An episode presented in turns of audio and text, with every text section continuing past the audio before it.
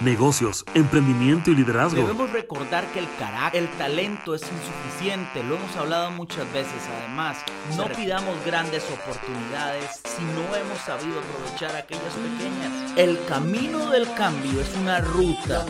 Los negocios deben fundamentarse. Presentado por Profesionales 4.0. Todo lo bueno que se nos viene en el futuro lo estamos construyendo hoy. Que donde estaremos mañana será el fruto de las decisiones que tomemos. Esto es Epic Podcast. Estimados amigos, bienvenidos a un episodio más de Epic Podcast, el podcast de los profesionales 4.0. Hoy tenemos un episodio bien interesante. Vamos a hablar sobre potencial, vamos a hablar de, de cómo este tema del estrés, que todo el mundo dice que es tan malo, cómo lo podemos usar a favor y entre otros temas que creo que van a ser de muchísimo valor para todas las personas que están conectadas y que nos están escuchando. Para ir entrando en materia, hoy tenemos una invitada nacida en Argentina, ella es comunicadora global y es autora del ebook El poder de lo simple. Qué lindo título, El poder de lo simple. Desafía las prácticas habituales de gestión. De esto vamos a estar hablando también. Nuestra invitada de hoy es certificada en speaker o como oradora, en coach en liderazgo, con, consciente profesional, en desarrollo profesional y en consultoría sistémica con enfoque gestático. Eh, tiene muchísima experiencia en este campo corporativo y estoy seguro que nos va a aportar muchísimo, muchísimo valor. Así que quiero entrar de una vez en materia y, y darle la bienvenida a Patricia Galvez, que está aquí con nosotros hoy. Bienvenida, qué gusto tenerte aquí. Y lo primero que quiero decirte es que te, te introduzcas aquí, qué haces, quién sos, para que la gente empiece a conocerte y bienvenida a Profesionales 4.0. Bueno, muchísimas gracias. La verdad que estoy eh, súper contenta, emocionada. Eh, estábamos hablando antes de, salir al aire de, esto de la comunicación, que creo que es una pasión que compartimos. Así que bueno, eh, un poquito lo que comentaste. Ahora, ¿quién soy yo como persona? simplemente, y creo que es lo que se va a basar un poco de lo que vamos a hablar hoy, es empezar a distinguir que que el, ser profesional, el ser consultor, el ser escritor, el ser comunicador, son, eh, el ser mujer, son diferentes aspectos de lo que se llama persona, ¿no?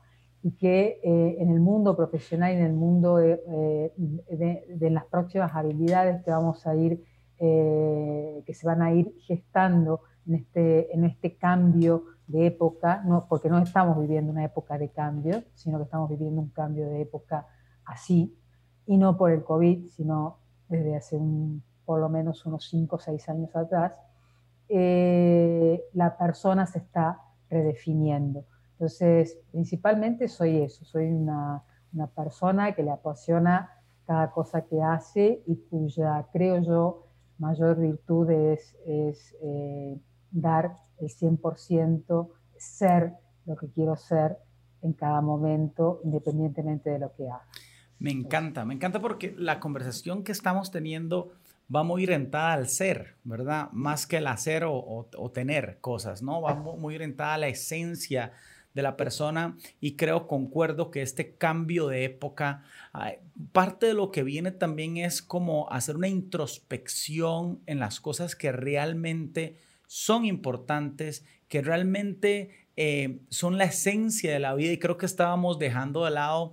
Y las empresas también de una u otra forma están volviendo, ¿verdad? A esa, a esa interesarse en la esencia de sus colaboradores, en que no sea un número más y yo sé que la empresa lo dice, ¿no? Pero bueno, hay, hay una línea ahí retórica que, que, que políticamente correcto hay que decir que los colaboradores son lo más importante y las personas no son un número.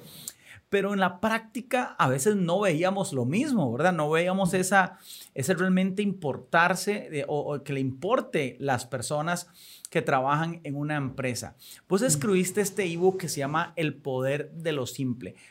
Cuando leo ese título, se me viene a la mente una imagen que vi hace muchos años en la universidad cuando, cuando Apple sacó el, el control remoto del Apple TV y de otros que salían esos controles remotos. Yo tengo uno muy parecido aquí, con ese montón de botones, ¿verdad? Y a la par salía este control de Apple con solo un botón. Y cómo la vida nos empezó a llevar a la simpleza o, la, o, al tema simple y encontrar ahí muchísimo valor. ¿De qué trata este ebook y cómo, cómo fue ese proceso de, de escribirlo y qué querías transmitir? Mira, eso fue súper, para mí fue muy raro, porque en realidad ese ebook lo, se publicó en el 2018, en el 2018 y se escribió en el 2017 para una editorial de Inglaterra que me lo, que me lo pidió. Y eh, si tú lees el libro ahora, para mí, yo, escribí ese libro ya anticipando, eh, digamos, mi retiro como consultora, porque estoy más enfocada en, en, otros, en otras cosas ahora eh, este, más en, la, en, la, en, la, en, desarrollar a las personas más que en la consultoría en sí, pero es resumir en 63 páginas eh, un sistema, porque el libro, si te lo tengo que definir así de simple, es un sistema, es un libro muy juguetón, tiene cinco componentes, eh, en los cuales cada uno, si lo compra, puede aplicar porque es un libro completamente de prácticas. Ahí no hay nada de teoría hay un poco de contexto de por qué estoy yo hablando de que hay un cambio de época y no una época de cambios. Y si vos lo lees hoy, es como si, eh, em, no sé, como si hubiera anticipado que iba a pasar lo que está pasando ahora, ¿no? Porque habla mucho de la innovación, habla mucho de los, de, los comportamientos que eh, son importantes dentro de las, de las organizaciones, eh, habla, hay, hay habilidades que son importantes hoy, como el pensamiento sistémico, como el pensamiento crítico, como em, el, por ejemplo, el, no contratar eh, obediencia y contratar valor, ¿sí? Eh, un montón de cosas en, ese sentido. Se compone de un cambio de perspectivas, de, que, de, de todo lo que tiene que ver con la redarquía en lugar de la jerarquía, de cómo nosotros podemos ir como viralizando, aprovechando esto que está pasando con el eh, del, coronavirus, bueno, es cómo vos viralizás el, compromiso de la gente, ¿no? Y, es, eh, y son prácticas muy sencillas que yo la he ido viendo y he ido aplicando, obviamente, todo esto que, dice el libro durante casi 28 años o 28 años de profesión. Pues yo empecé muy chiquita, a los 21, y hoy ya tengo 50 años y lo dejé el año pasado. Eh, trata de eh, también de cómo, de las, de las pistas que nos dan las emociones. También, ¿no? Las pistas que nos dan las emociones. Eh, sí, las pistas en la gestión que nos dan las emociones. ¿De qué nos está, nos está hablando la rabia en la gestión? ¿no? ¿De qué nos está hablando la tristeza? Claro, la, frustración. la, frustración. ¿De qué nos habla la, el miedo en la gestión? ¿no? Eh, y no desde el punto de vista de la inteligencia emocional, sino desde un punto de vista, como vos lo, marcaste bien al comienzo de esta entrevista, desde el ser. Eh, si vos me decís cómo transformamos el estrés en bienestar, y ahí lo voy ligando un poco, porque el libro habla un poquito de esto, eh, es básicamente empezar a, para mí, a aceptarse como uno es. ¿Qué nos han enseñado? ¿Qué, hasta el día de hoy nos enseñan desde que, desde que somos chicos, Álvaro, que hay algo malo con nosotros. Que para que tú vivas, tienes que encajar y para encajar necesitas ser distinto de lo que eres. Un, día de estos, que estaba leyendo un libro de Peter Drucker, decía algo, leí algo muy interesante que tiene que ver con eso. Y él decía, cuando usted en la escuela, de las 10 materias, hace 8 bien y dos mal, inmediatamente el sistema educativo lo obliga a enfocarse en lo que usted hace mal para mejorarlo, no en lo que usted hace bien. Y va mucho lo que está diciendo, ese, ese tema de enfocarme en lo que yo hago bien. Porque siempre pienso que hago mal y actúo desde que yo hago algo mal, ¿verdad? Desde, esa, desde esa, perspectiva. Y no, y no sumo en, en las cosas que soy bueno. Exactamente. Mira, acabas de decir una palabra que a mí me parece fundamental y que tiene que ver con una de las habilidades que eh, se van a requerir eh, de acá, por lo menos en el, en el, futuro, ¿no? Eh, y que por eso es importante mucho el ser, ¿no? No tanto el hacer. el enfocarte, ¿no? hay una frase que habla, este, bueno, yo hago una práctica meditativa que es, denominada el sistema ISA, y en esta práctica meditativa eh, hay una frase que a mí me fascina, que es, en lo que te enfocas, creces. Creo que esto que tú acabas de decir es fundamental. Nos, han, eh, nos hemos enfocado y nos enfocamos en general en lo que no tenemos, en lo que nos falta, en lo que no está bien, en la complejidad, eh, en lugar de la simplicidad, ¿no? Entonces, y en lo que te enfocas, creces. Entonces, Ahí es donde eh, el libro contribuye mucho, eh, como te digo, es un conjunto de cinco componentes, cómo simplificar las perspectivas, cómo simplificar los procesos, cómo simplificar el camino, básicamente, cuáles son los comportamientos que te van a ayudar a viralizar el engagement eh, con, la, con, la, gente y cuáles son las, las, las, las pistas que nos dan las emociones, para justamente generar eh, algo que sí me parece que es importante, que son empresas sostenibles, pero no sostenibles desde el punto de vista eh, que conocemos en general. Ese, ese es importante. Pero para mí también es importante que una empresa, una comunidad, una sociedad no se hace sostenible si uno no es sostenible para sí mismo. Si uno no está aceptando lo que es con todo lo que es que lo elija cambiar porque quiere desafiarse a sí mismo es una cosa. Que tú elijas cambiar porque crees que te necesitas encajar o crees que hay algo mal contigo es una cosa muy diferente. El foco, desde dónde lo vas a hacer, no tiene nada que ver. Y volvemos al tema inicial, porque donde yo me enfoco, crezco. Exactamente. Entonces, es un tema de perspectiva, o sea, de qué lado de la cancha vamos a jugar. Totalmente. si me permites, ahí te cuento, te cuento un, cuento que quizás eh, eh, es muy cortito, pero para mí siempre fue como muy, desde que lo aprendí, fue muy significativo, ¿no?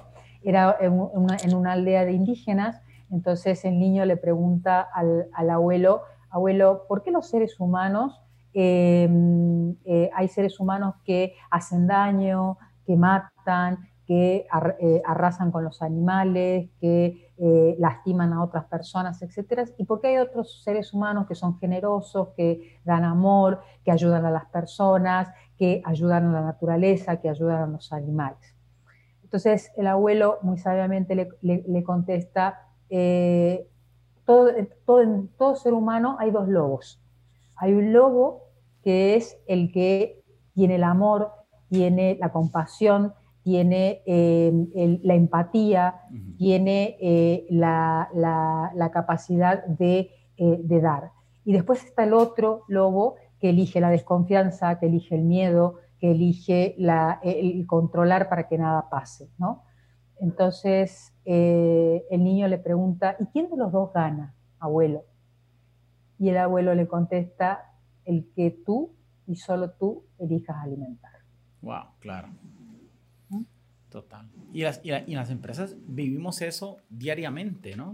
Porque yo creo que las personas, usando esta misma, este mismo cuento, esta misma metáfora, las personas alimentan su lobo, yo creo que tal vez no siempre intencionalmente, ¿verdad? Eh, tiene mucho que ver sus experiencias, su pasado, su forma, su forma de, ver la carrera profesional, por ejemplo, los jefes que ha tenido en el pasado, con quién se ha relacionado. Pero yo también creo que la es responsabilidad de todos ir dejando esas cosas en el pasado, ir rediseñando la, vida y el camino para poder generar valor desde una, desde una perspectiva diferente. Y creo que cuando hablábamos al inicio que hay unas personas que se enfocan en lo que no tienen, en lo que les hace falta, creo que subestiman en lo que son buenas, porque lo en lo que uno es bueno, eh, le es natural, o sea, le es naturalmente bueno hacer las cosas. Entonces, como usted le sale naturalmente, tal vez no le pone ese valor que le pone a lo que usted le hace falta. Porque cuando yo veo que alguien hace algo en particular que yo quisiera hacer, le pongo mucha atención y lo veo con mucha dificultad sin darme cuenta que hay cosas que yo tengo y que hago totalmente natural y cómo la organización pasa eso, pues yo creo que es eh, eh, eh, del diario vivir, ¿verdad? Esa competitividad y es estar viendo qué hacen las otras personas para ver qué puedo hacer yo sin valorar lo que realmente yo hago bien. Tengo una pregunta. Qué hermoso, qué hermoso que lo que acabas de decir, realmente, qué hermoso, porque yo creo que eso también habla es parte de este no aceptarse, de este, de este aprender, como tú bien dices, porque no, las personas no lo hacen de manera intencional son ciegos. El 99% de las personas que están caminando por la calle o que están en las empresas en general, como hablábamos al principio, son ciegos. Ciegos a programas que tienen, a cosas que hemos aprendido en el pasado, a cosas que, hemos, que nos han generado una separación de nosotros mismos. Y esta yo creo que es la mayor fuente de estrés. No son los jefes la mayor fuente de estrés, no es el coronavirus la mayor fuente de estrés. No es, la incertidumbre la mayor fuente de estrés, no es el cambio constante o los ciclos de innovación más cortos que hay hoy en las empresas, por ejemplo, no es nuestra fuente de, estrés. Nuestra fuente de estrés es lo que nosotros pensamos de todo eso. Nuestra fuente de estrés es pelearnos con el cambio en lugar de verlo como una, como una experiencia más. Que lo que te hace bien no siempre es cómodo, lo que te hace bien no siempre es cómodo. siempre es cómodo. Cierto. ¿Sí? Cierto. Es, eso eso es, es, algo Como bajar de peso, por ejemplo. Exactamente. por hacer un ejemplo práctico. Pero, o, una vacuna. Pero totalmente. O ir, o, por ejemplo, hacer cosas. Eh, eh, tú y, yo eh, debemos haber. Yo, por ejemplo, he tenido un montón de experiencias en la consultoría en la cual no me gustaba. Yo detestaba hacer informes, Álvaro. Lo que era para mí sentarme a hacer un informe en la consultoría odioso. A mí me salía natural hablar, me salía natural moderar, eh, me salía natural diseñar una consultoría, pero sentarme a hacer un informe, olvídate. Ahora, eh, eh, y ahí fue cuando yo me di cuenta que el estrés no era el informe ni, que, ni, lo que pasaba afuera, sino que yo me lo generaba porque yo pensaba eso, ¿no? Entonces, eh, el, estrés es poner expectativas sobre mí, sobre los demás. Yo pongo expectativas sobre lo que yo quiero y pongo expectativas sobre mi jefe o pongo expectativas sobre mis colaboradores.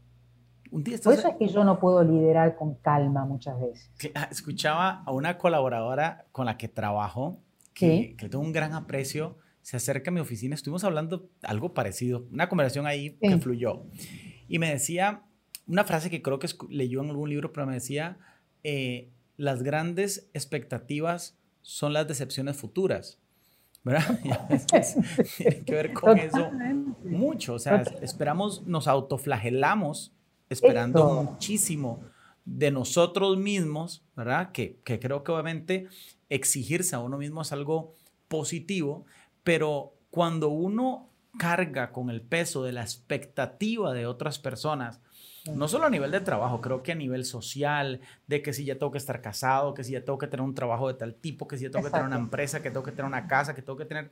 Cuando uno carga con eso, además de todo lo que la vida trae en el bulto y en la mochila de uno para poder avanzar, se convierte en un peso sumamente agraviante para alguien que quiere tener un crecimiento en cualquier área de su vida.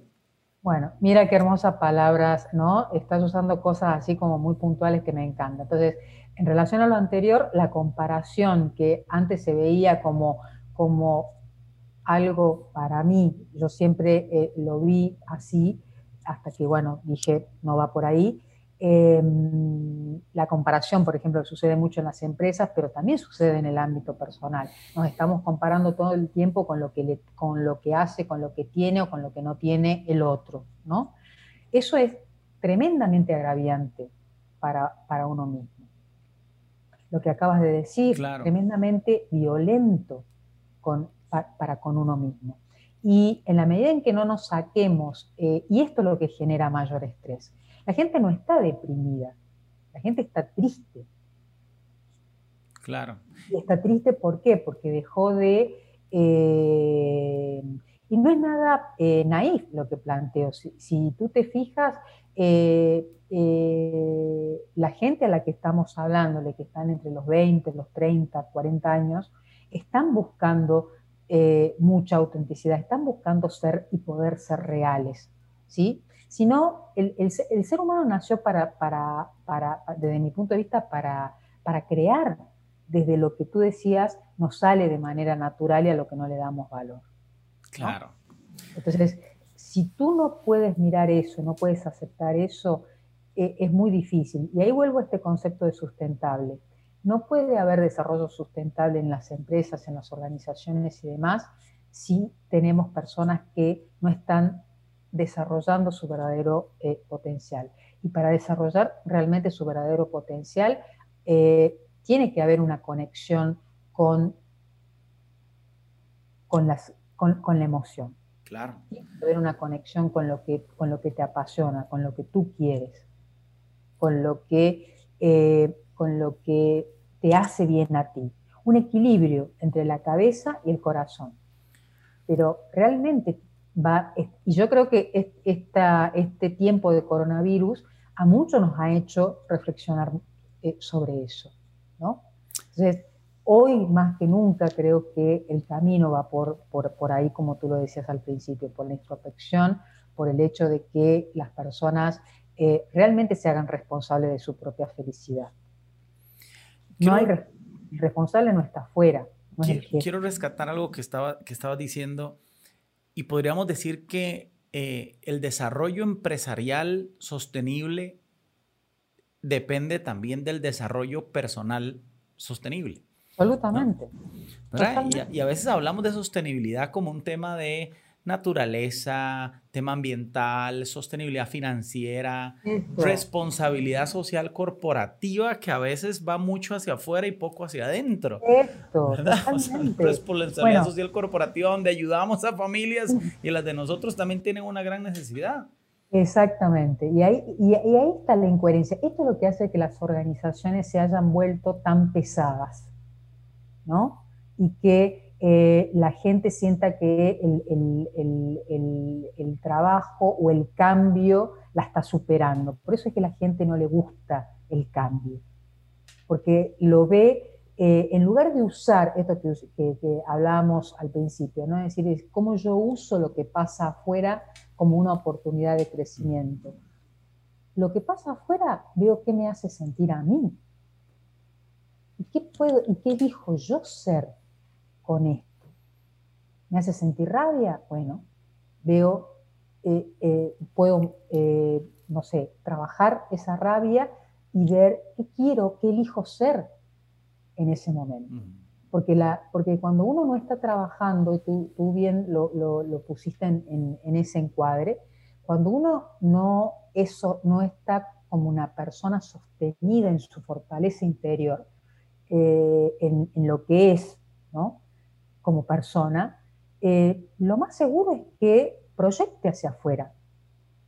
¿Y proyectar qué significa? Sacar la, ira, sacar eh, o directamente eh, lo que se elige, no decir nada para, encajar, para cuidar la imagen. Y eso es lo que hace que aumente el estrés. Y este, y este, es, el, este es el cambio para mí fundamental que hay que mirar.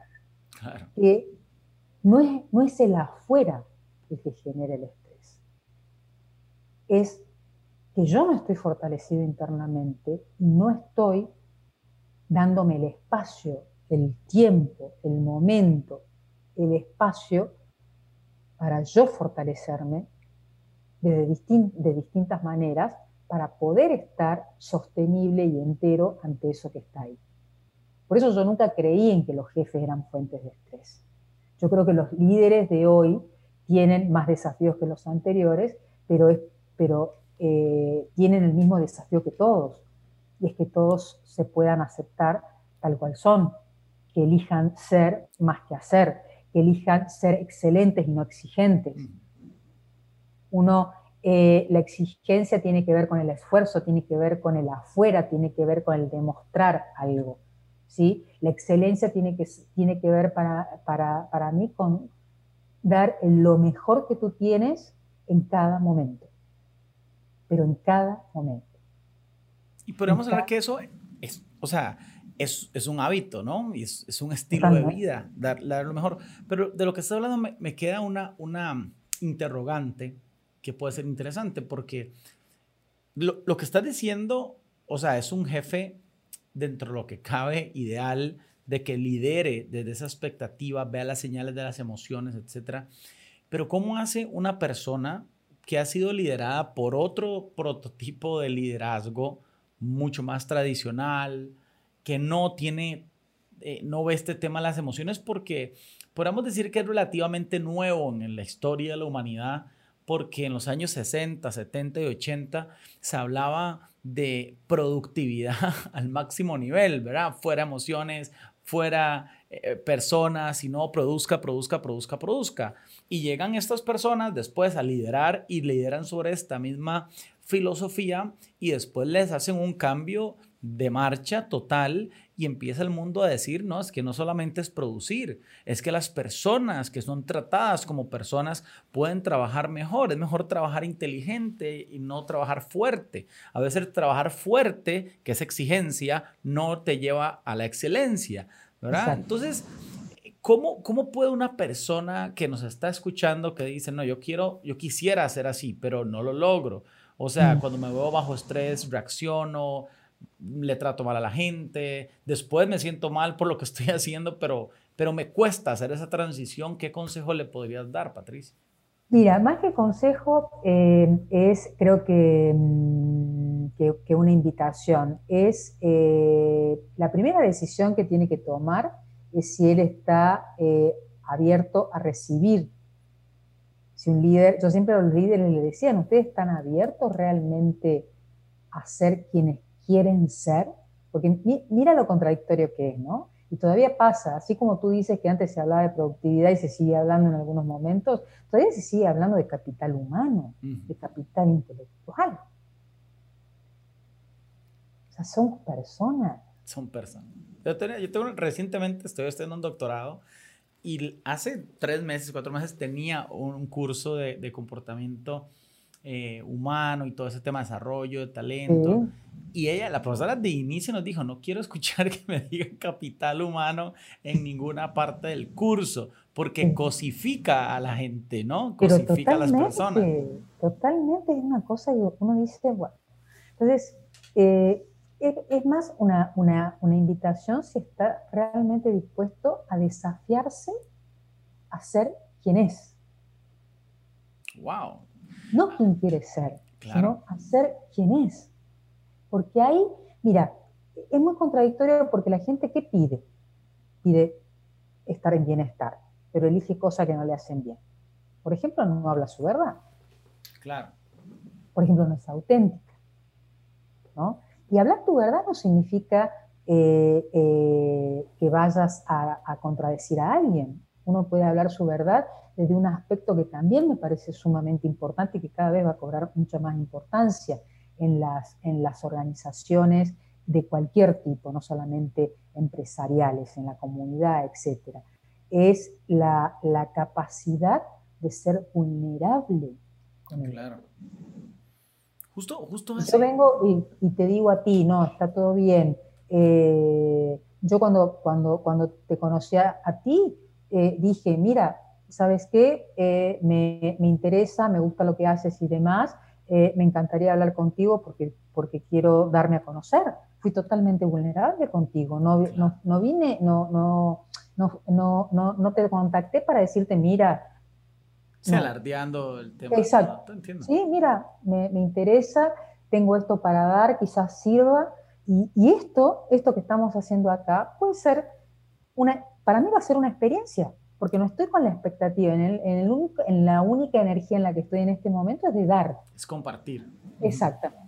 ¿Sí? Claro. Y la gente está buscando esto, está cada vez más buscando esto.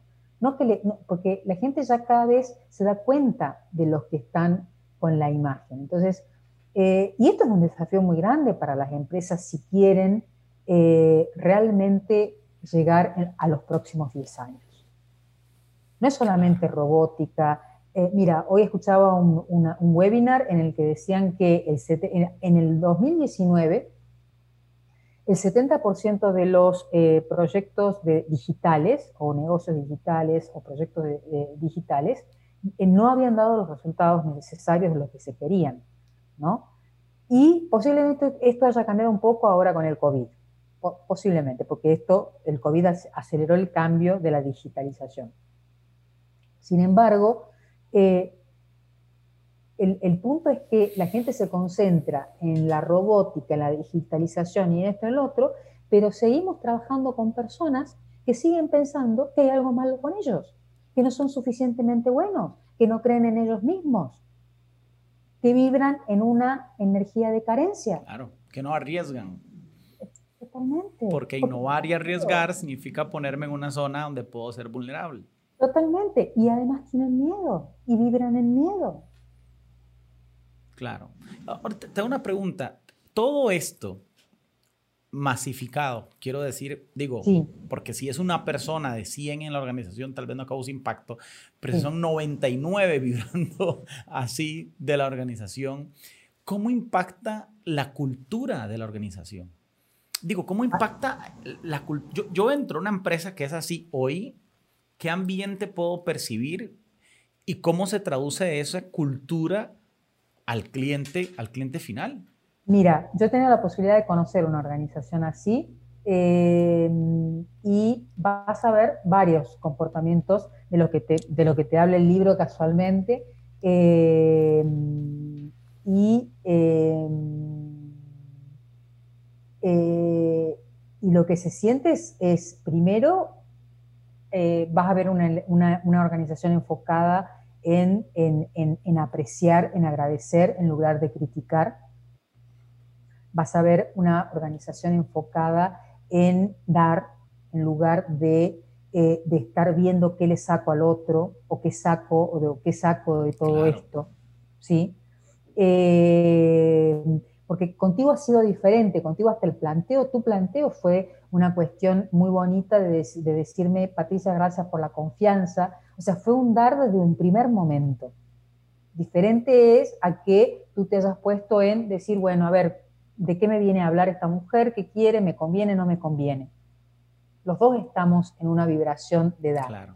Eh, bueno, sin, sin expectativa, como les hace el inicio. Exactamente. Vamos, vamos. De hecho, la gente no lo sabe, pero la previa a la conversación que ha fluido y que tenemos cosas, dijimos, conversemos. Conversemos porque van a salir esas cosas. Pero qué interesante eso en una cultura de una organización, ¿verdad? Que como decía, yo, creo que hay una palabra clave en medio de esto y es confianza, ¿verdad? Una cultura de confianza, donde y, yo me imagino la confianza como una plantita que está en el centro de una mesa y todos en la organización tenemos una regadera que tenemos que llegar a siempre aportar confianza, aportar confianza. Y aportar confianza a veces tiene que ver con dar más de lo que recibo y no siempre estar recibiendo, recibiendo, sino en cada interacción empezar a, a, generar confianza para que la organización pueda entrar en ese nivel de vulnerabilidad y alguien decir, no lo sé.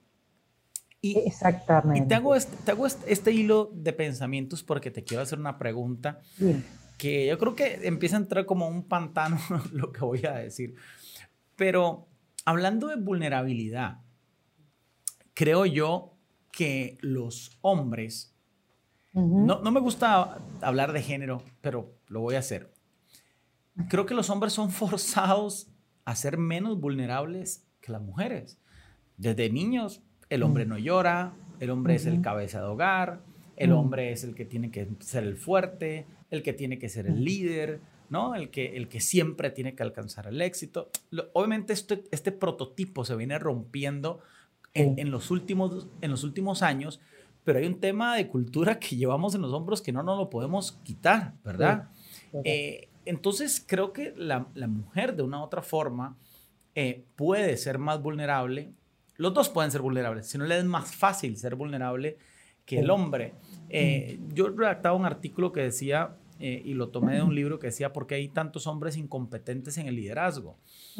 Y tiene mucho que ver con eso, porque la mujer tiene esa, esa, esa sutileza de, eh, creo yo, de poder identificar las emociones, ser más empática, una serie de habilidades que a nosotros nos castraron. Voy a usar esa palabra bien cruda, pero nos, nos, nos, castraron eso, nos castraron esa posibilidad, porque nos empezaron a formar casi que militarmente para poder cumplir con un estatus de la sociedad o con un prototipo social que no nos permitía decir, no lo sé, o tengo miedo, o no estoy preparado, o necesito ayuda. Mm. Pero ¿cómo fortalece esto el tema de la, de la, de la cultura? Entonces mi pregunta es, ¿crees vos que es, es, igual para el hombre o la mujer? ¿Es igual de sencillo o es, tal vez más complejo para uno que para el otro? Mira, más, que complejo, ¿no? Eh, creo que es eh, parte, a ver, partiendo de algo en lo que yo realmente hoy eh, siento, ¿no? Como persona y, de, lo, y de lo que veo. Yo creo em, que, la, que más allá de, que, de, esto, sigue siendo una elección. Porque eh, hay muchos hombres que pueden ver que no están siendo vulnerables. Y ser vulnerable no significa llorar. De acuerdo. De acuerdo. Ser vulnerable es simplemente hablar de lo que me pasa, hasta en, hasta en la relación empresarial. Yo hoy hablaba con un cliente y, hablábamos de esto. Mira, yo creo que tú con estas personas tienes que decir esto, esto, esto y esto. ¿No? Es decir, y ahí comienza una elección que tiene que ver con quién quiero ser. ¿Quiero ser real?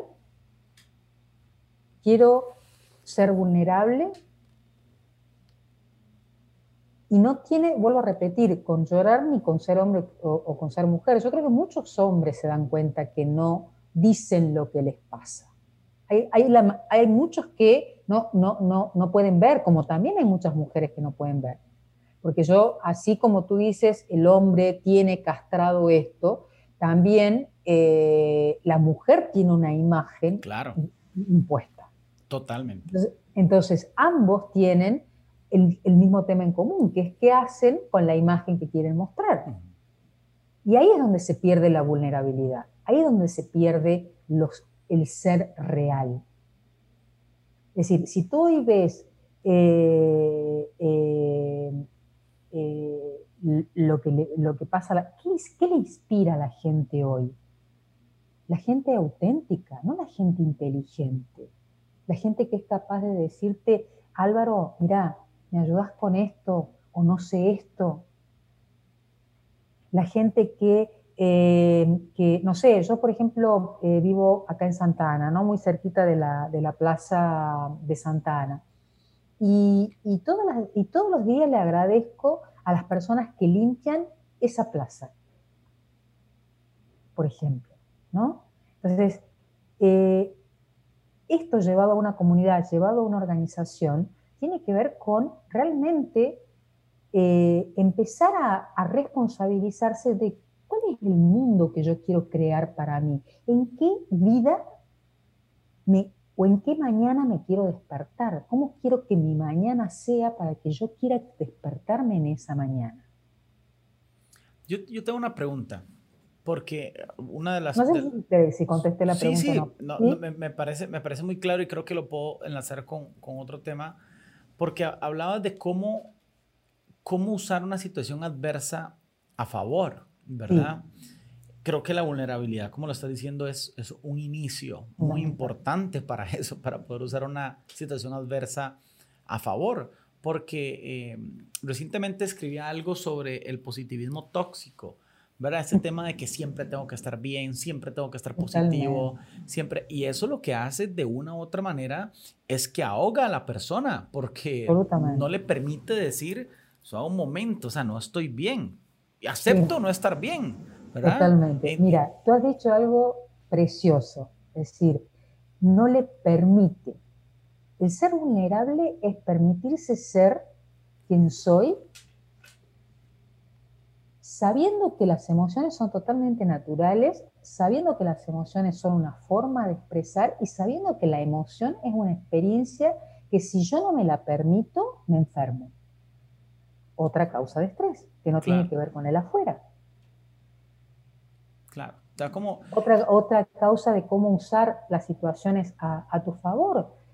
Yo, em, estoy en un proceso de aprender, porque esto no, no me pasaba antes, pero es amar lo que ocurre. Amar lo que ocurra. Los seres humanos tenemos una tendencia natural a pelearnos con lo que ocurre, por lo que sea.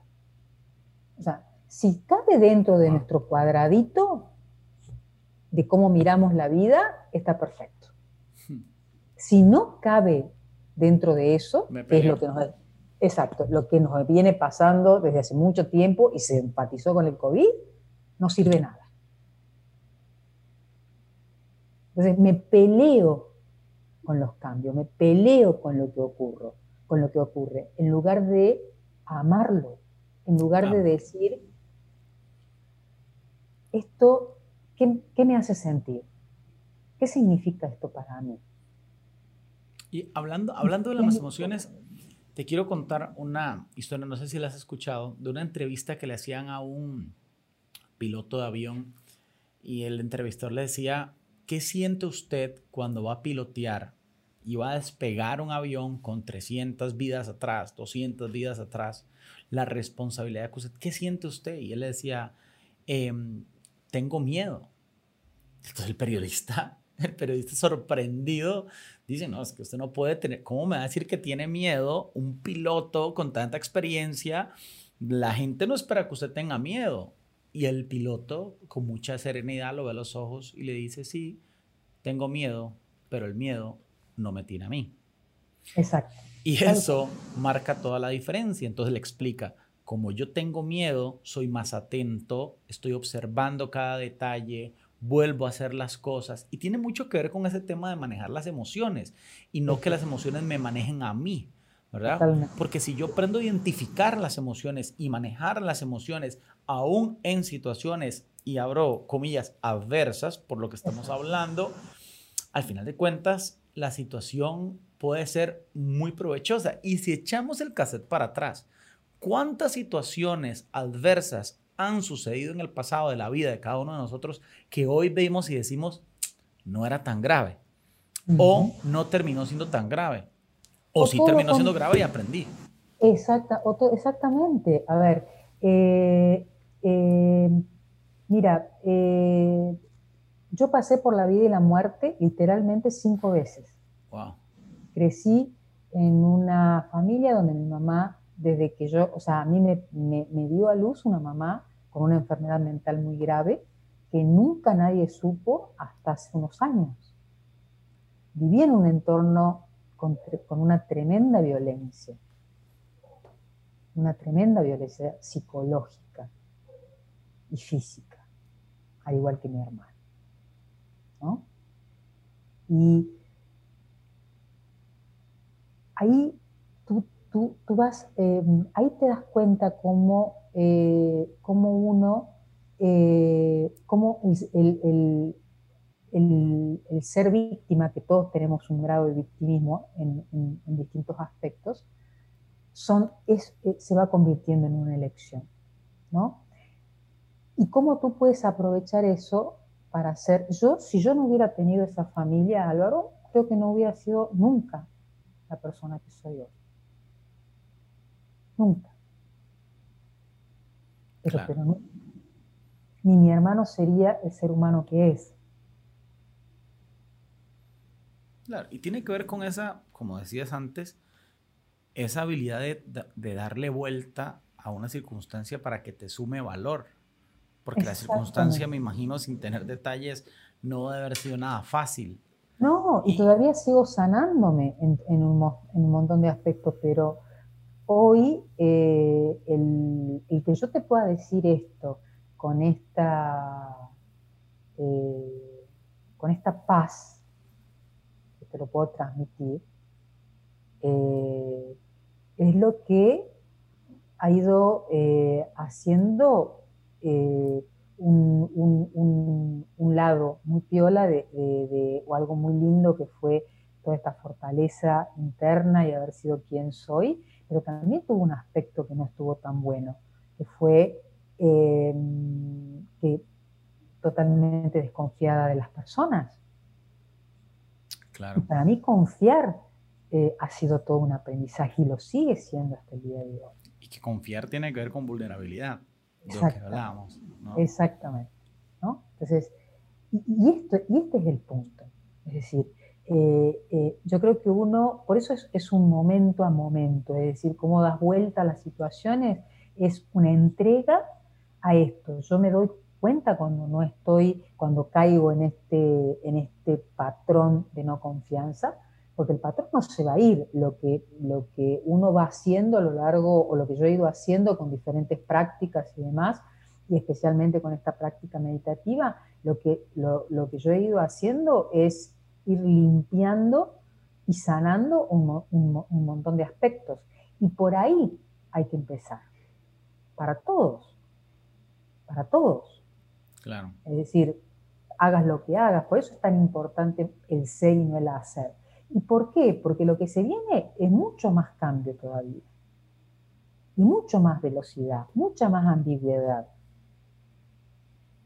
Entonces, si uno no, no cultiva algo permanente, que es en uno mismo, que es el aprender de las situaciones, el, el, el, el, no pelearte con la situación, el entregarte a, a, lo que está pasando y a lo que te está, el permitirte sentir, el permitirte, eh, el no juzgarte, otra cosa que hemos, que hemos aprendido terriblemente.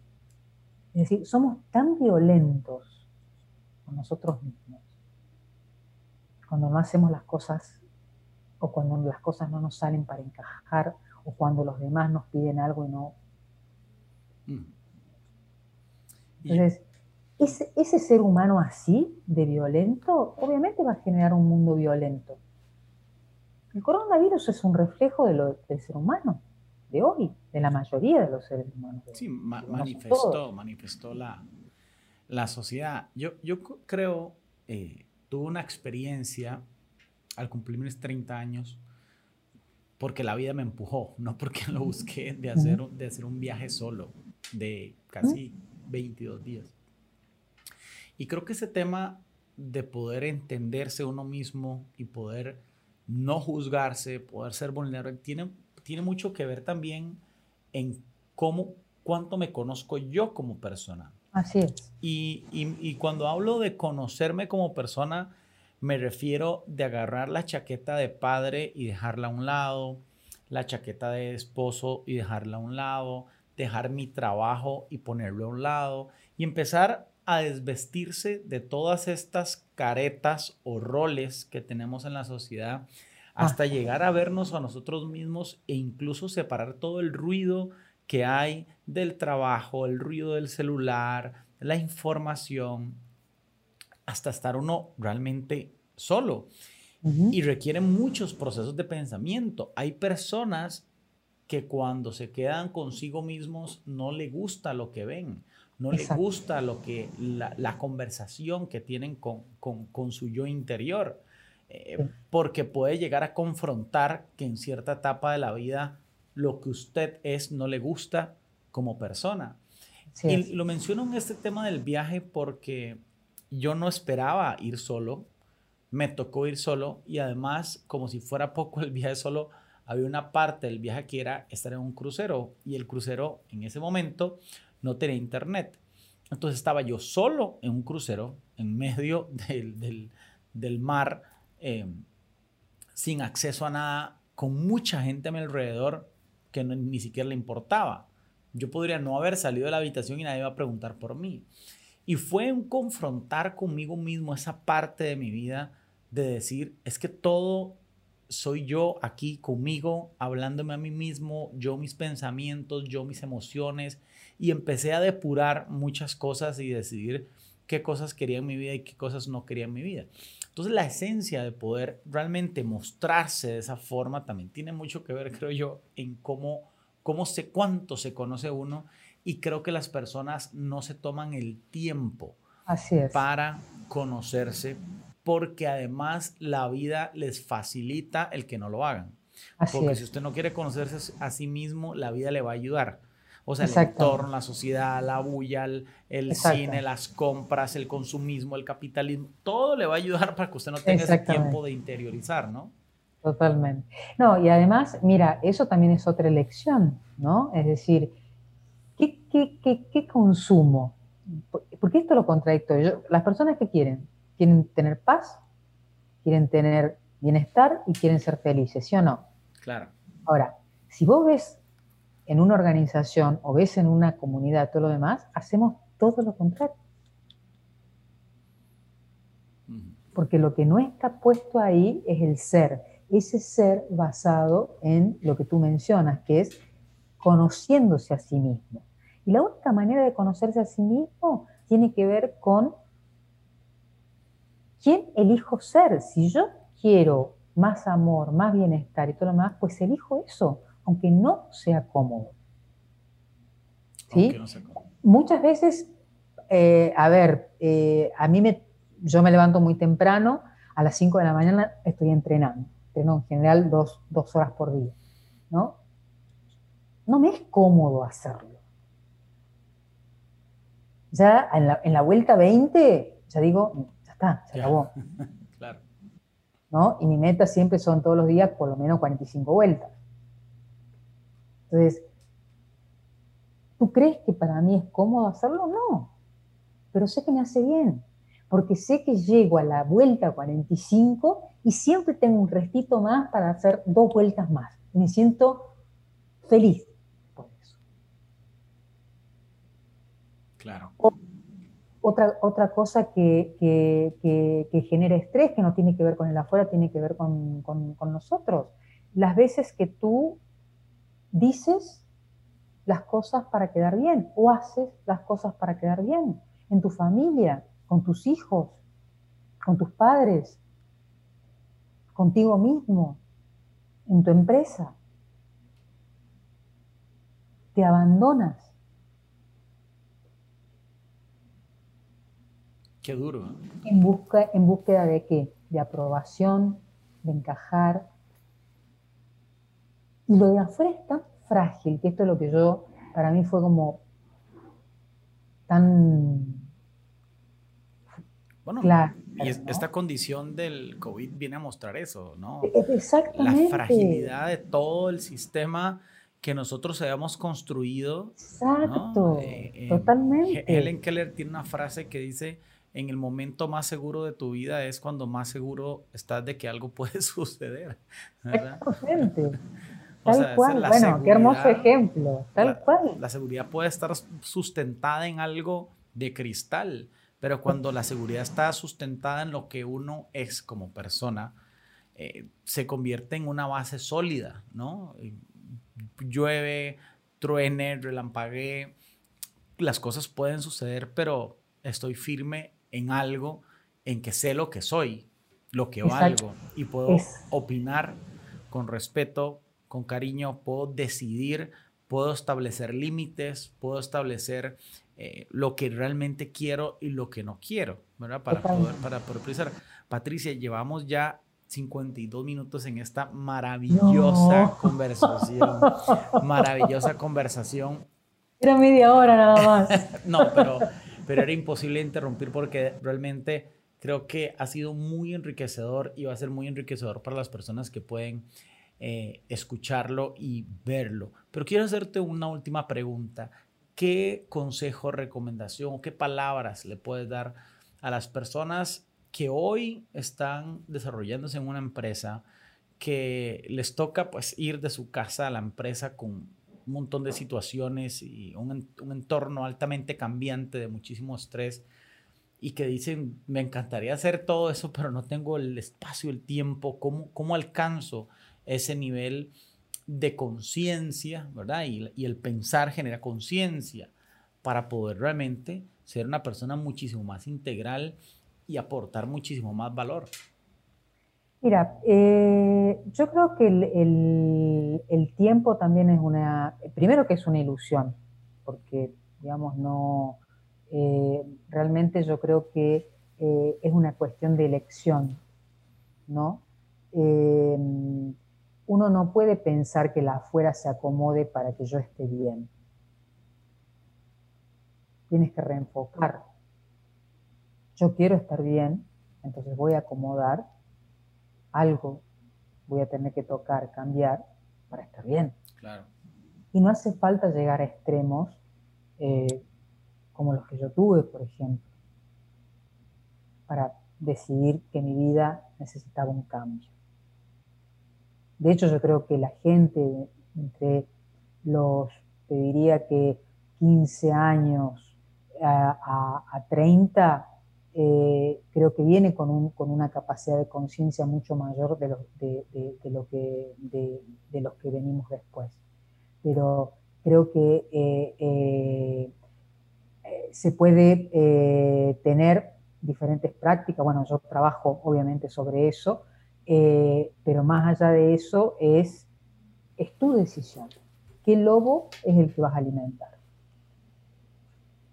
El lobo del autocuidado, el lobo de, eh, la, amorosidad con, con, uno mismo, de la aceptación con uno mismo, del bienestar con uno mismo, del equilibrio entre lo que pienso y lo que siento, o vas a seguir alimentando el lobo eh, en donde eres violento contigo, en donde te inventas eh, todas las excusas, porque obviamente la gente cuando está cargada de estrés no ve que hay un montón de posibilidades. Entonces, lo primero que hay que hacer es bajar ese nivel de estrés y para bajar ese nivel de estrés, bueno, hay varias tácticas. Una puede ser la que yo, la que yo pueda brindar, pero hay un montón de prácticas para hacerlo. Pero el primer, creo que el primer paso es realmente si estoy dispuesto a hacerme responsable de mi propia felicidad, si estoy dispuesto a hacerme responsable de mi propio bienestar.